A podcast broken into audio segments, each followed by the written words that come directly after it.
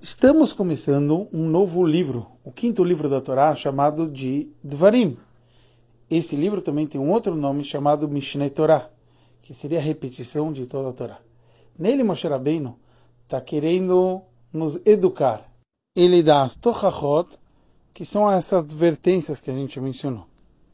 Esse novo livro é diferente dos outros, que todos eles são palavras do Moshe Rabbeinu. Ou seja, Moshe está nos contando aquilo que Deus quer de cada um de nós. Por que justo Moshe? Porque Moshe Rabbeinu era o homem mais humilde que tinha. Então, ele de um lado tinha a grandeza dele, e de outro lado tinha a humildade e a anulação perante Deus. E com isso Moshe Rabbeinu conseguiria ser aquele memutzá, que é um intermediário, que conecta a vontade de Hashem com o nosso, nossa compreensão. É por isso que esse livro consegue nos educar toda a vontade de Hashem ensinar e repetir toda a Torá para transformar toda a Torá mais próxima da nossa compreensão.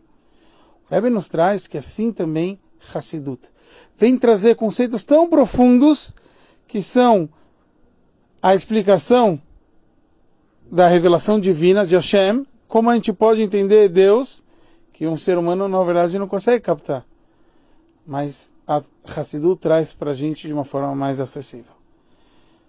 Então, esse é o conceito tanto do Mishneh Torah, do livro de Dvarim, assim também de Hassidut.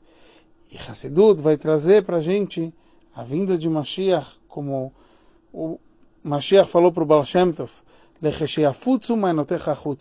quando forem divulgar os teus mananciais afora, aí sim vai estar mais próximo a vinda de Mashiach, seja em breve, se Deus quiser.